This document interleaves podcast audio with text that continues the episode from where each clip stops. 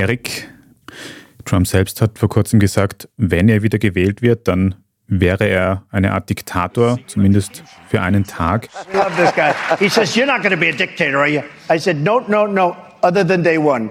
We're closing the border and we're drilling, drilling, drilling. After that, I'm not a dictator, okay? Wie ist das gemeint und wie würde eine zweite Amtszeit von einem Präsidenten Trump ausschauen? Was bedeutet das? Ja, das versucht sich auch jeder irgendwie vorzustellen und die Vorstellungen sind eher düster. Und das liegt weniger daran, was Trump in seinen ersten vier Jahren gemacht hat. Da war er zwar unberechenbar, da war er zwar manchmal wirklich skandalös, aber das Land hat zusammengehalten und es ist keine große Katastrophe passiert. Trumps Politik ist im Moment auch nicht sehr genau zu definieren. Er ist gegen Migranten, das war er schon immer. Da hetzt er oder polemisiert er noch viel stärker als zuvor.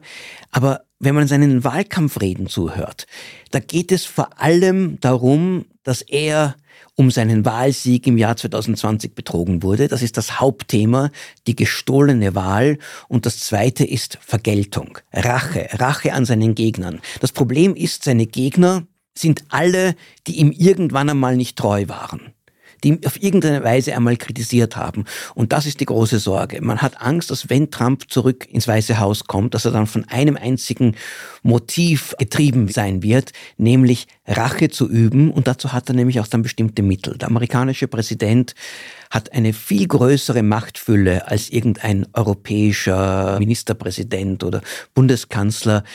Ein sehr prominenter, eher konservativer Publizist, Robert Kagan, hat einen Artikel geschrieben, genau diese Trump-Diktatur skizziert, wo er gesagt hat, Trump hat zwei Instrumente in der Hand. Das eine ist, er kann das Justizministerium, das traditionell eher unabhängig agieren soll, kann er voll für seine Mittel einspannen. Er kann Anklagen gegen Ermittlungen und Anklagen gegen jeden erheben, nicht nur gegen Joe Biden und dessen Sohn Hunter, gegen alle, die ihm irgendwann einmal im Weg gestanden sind. Nicht, dass sie dann tatsächlich verurteilt werden, aber durch solche Verfahren wird man auch finanziell ruiniert, weil die auch in den USA so teuer sind.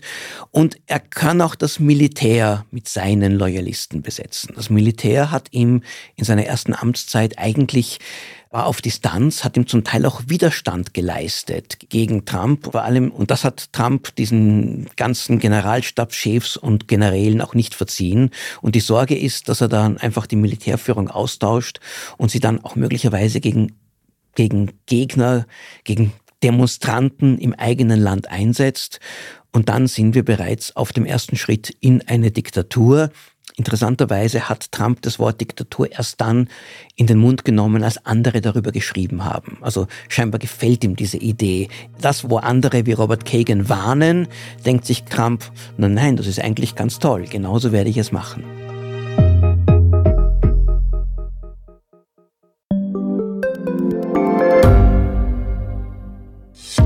Hat Österreichs Politik ein Korruptionsproblem?